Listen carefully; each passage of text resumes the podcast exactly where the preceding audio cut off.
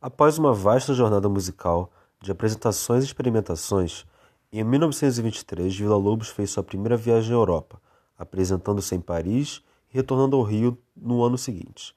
Voltou à capital francesa em 27 e acabou que na segunda oportunidade ganhou prestígio internacional, apresentando-se e regendo orquestras nas principais capitais europeias.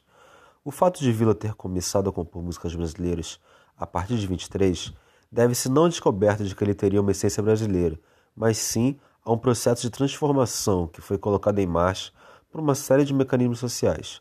Assim, quando Vila Lobos chegou ao país, toda uma série de pequenos contatos e interações agiu no sentido de convencê-lo aos poucos da necessidade da sua conversão, da sua transformação em um compositor de músicas de caráter nacional.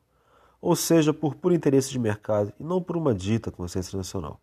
No início da era, da, da era Vargas, surgiu a oportunidade de alguém de peso assumir a construção de um espaço para a arte brasileira, algo que se encaixava e servia perfeitamente ao ideal nacionalista tão almejado por Vargas.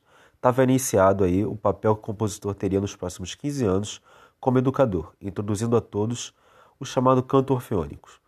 A prática já existia no Brasil bem antes de Vila Lobos adotá-la, no início do século XX. João Gomes Júnior, professor de música, formou o canto Orfeão de Normalistas, da Escola Normal de São Paulo.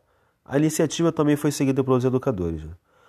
Com o advento do canto e da Carta Branca de Vargas para trazer a tão chamada cultura elitista para o povo, Vila consegue se estruturar como referência musical e de educação no Brasil, fazendo com que a educação musical elitista se insira na realidade brasileira, onde não podemos negar tanto as vantagens educacionais do processo de ensino do canto orfeônico, quanto os problemas sociais e embranquecimento das práticas musicais originárias.